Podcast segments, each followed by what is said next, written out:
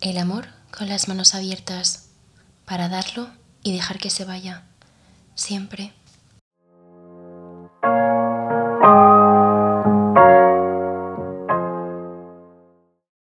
Hola a todos, bienvenidos al octavo episodio de Hablando Bajito.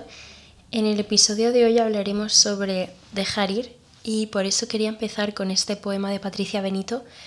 que habla pues sobre esto. Y es uno de mis poemas favoritos porque apareció en mi vida en un momento en el que yo buscaba precisamente de lo que vamos a hablar hoy, que era dejar ir y no, no lo conseguía. Y apareció este poemario en mi vida, primero de poeta, y fue una mera casualidad porque al verlo en la librería y abrirlo por una página aleatoria me apareció este poema y yo lo vi como una señal y bueno, es el libro que le regalo a todas mis amigas cuando cuando le rompen el corazón o están sufriendo de mal de amores o cuando necesitan dejar ir y por eso pensaba que era el poema ideal para empezar el episodio de hoy. Y es que muchas veces, aun sabiendo que no estamos bien donde estamos,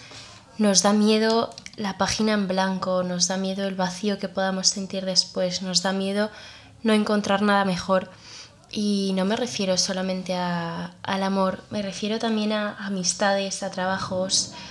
a cualquier decisión de cerrar una etapa en tu vida. Muchas veces nos aferramos a ella simplemente por el miedo a no encontrar nada más cuando pasemos la página y, y yo pienso que por el simple hecho de quedarnos en una, en una etapa que no nos hace feliz, nos estamos perdiendo muchísimas cosas que podrían eh, llenarnos muchísimo más. Justamente hablaba de esto el otro día con una amiga en relación a, a un chico con el que estaba quedando que, bueno, con el que no estaba mal, tampoco estaba bien, pero era como, no sé, me da pena o, o estoy bien, estoy cómoda, no estoy, no estoy bien del todo, pero tampoco estoy mal. Y entonces yo le decía, pero es que mientras estés con este chico, vas a impedir que otras personas que pueden hacerte muchísimo más feliz, pueden llenarte muchísimo más, aparezcan en tu vida. Y, y sobre todo también lo pienso en las amistades, que muchas veces no estamos cómodos donde estamos, no nos sentimos bien, pero nos aterra la idea de estar solos, de no tener amigos, de, de sentir esa soledad. Y yo pienso que, que cuando cierras una puerta, y cierras una etapa en la que no has sido feliz y lo haces por como por una decisión de amor a ti mismo, las cosas van a salir bien y, y te va a parecer alguien mejor. O sea, yo siempre pienso que va a parecer algo mejor cuando tú no, no has estado bien o no estás bien. Y si estás con unos amigos que no te hacen feliz, vete de ahí porque van a aparecer unos mejores seguro. Si estás en una relación que no te hace al 100% feliz, con la que no estás segura, que no te hace la persona más feliz del mundo, sal de ahí porque algo muchísimo mejor llegará. Estás en un trabajo que te amarga, que te hace infeliz. Sí que es verdad que con el tema del trabajo es mucho más complicado, pero, pero pienso que, que es todo cuestión un poco de buscarlo, que si tú tienes claro una cosa que creas que te puede hacer mucho más feliz, o sea, hablo de trabajo, de amistad, de amores,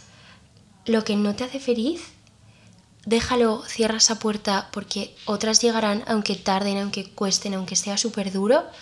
eh, llegará algo mejor siempre.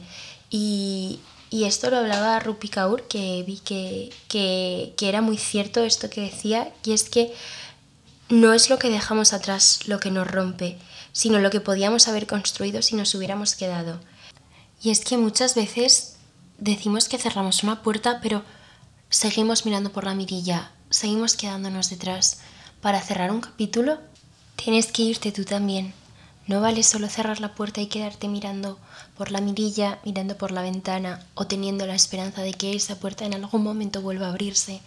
porque entonces nunca cerrarás esa etapa.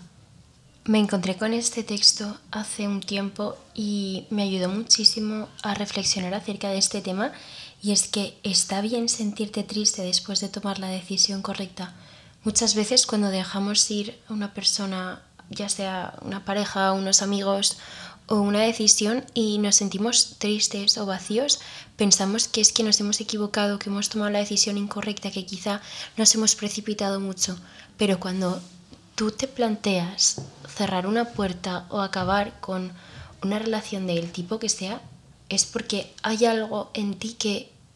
en lo que esa relación ya no funciona.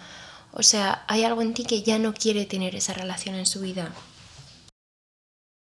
Y es que tenemos una idea errónea sobre cómo sentirnos después de tomar una decisión correcta, porque no siempre sentimos paz o felicidad. Muchas veces después de tomar la decisión correcta sentimos tristeza, pena, angustia. O sea, muchas veces es por tu propio bien priorizar estar bien dentro de un tiempo y, sentirte mal unos días. Evidentemente cualquier,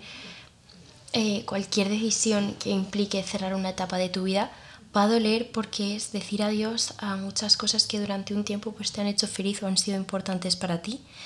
Pero aunque sentamos que ha sido como un fracaso,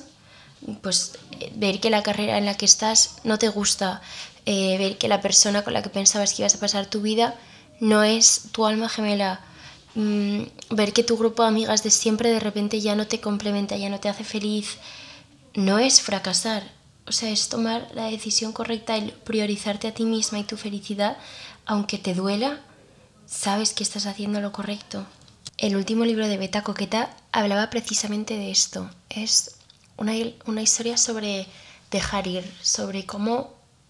repasar toda tu historia pensando qué, qué, ha fallado, qué ha salido mal, en qué punto se ha truncado todo. Y, y bueno, es la historia de cómo ella se prepara poco a poco reviviendo su historia para, para dejar ir al que ella pensaba que era el amor de su vida. Y, y hay una parte que me pareció como la demostración del,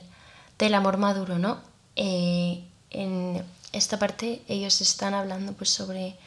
cuánto se quieren y él le dice a ella, te quiero tanto como para dejarte ir si en algún momento de nuestra vida sospecho que no te estoy haciendo todo lo feliz que puedo y te mereces.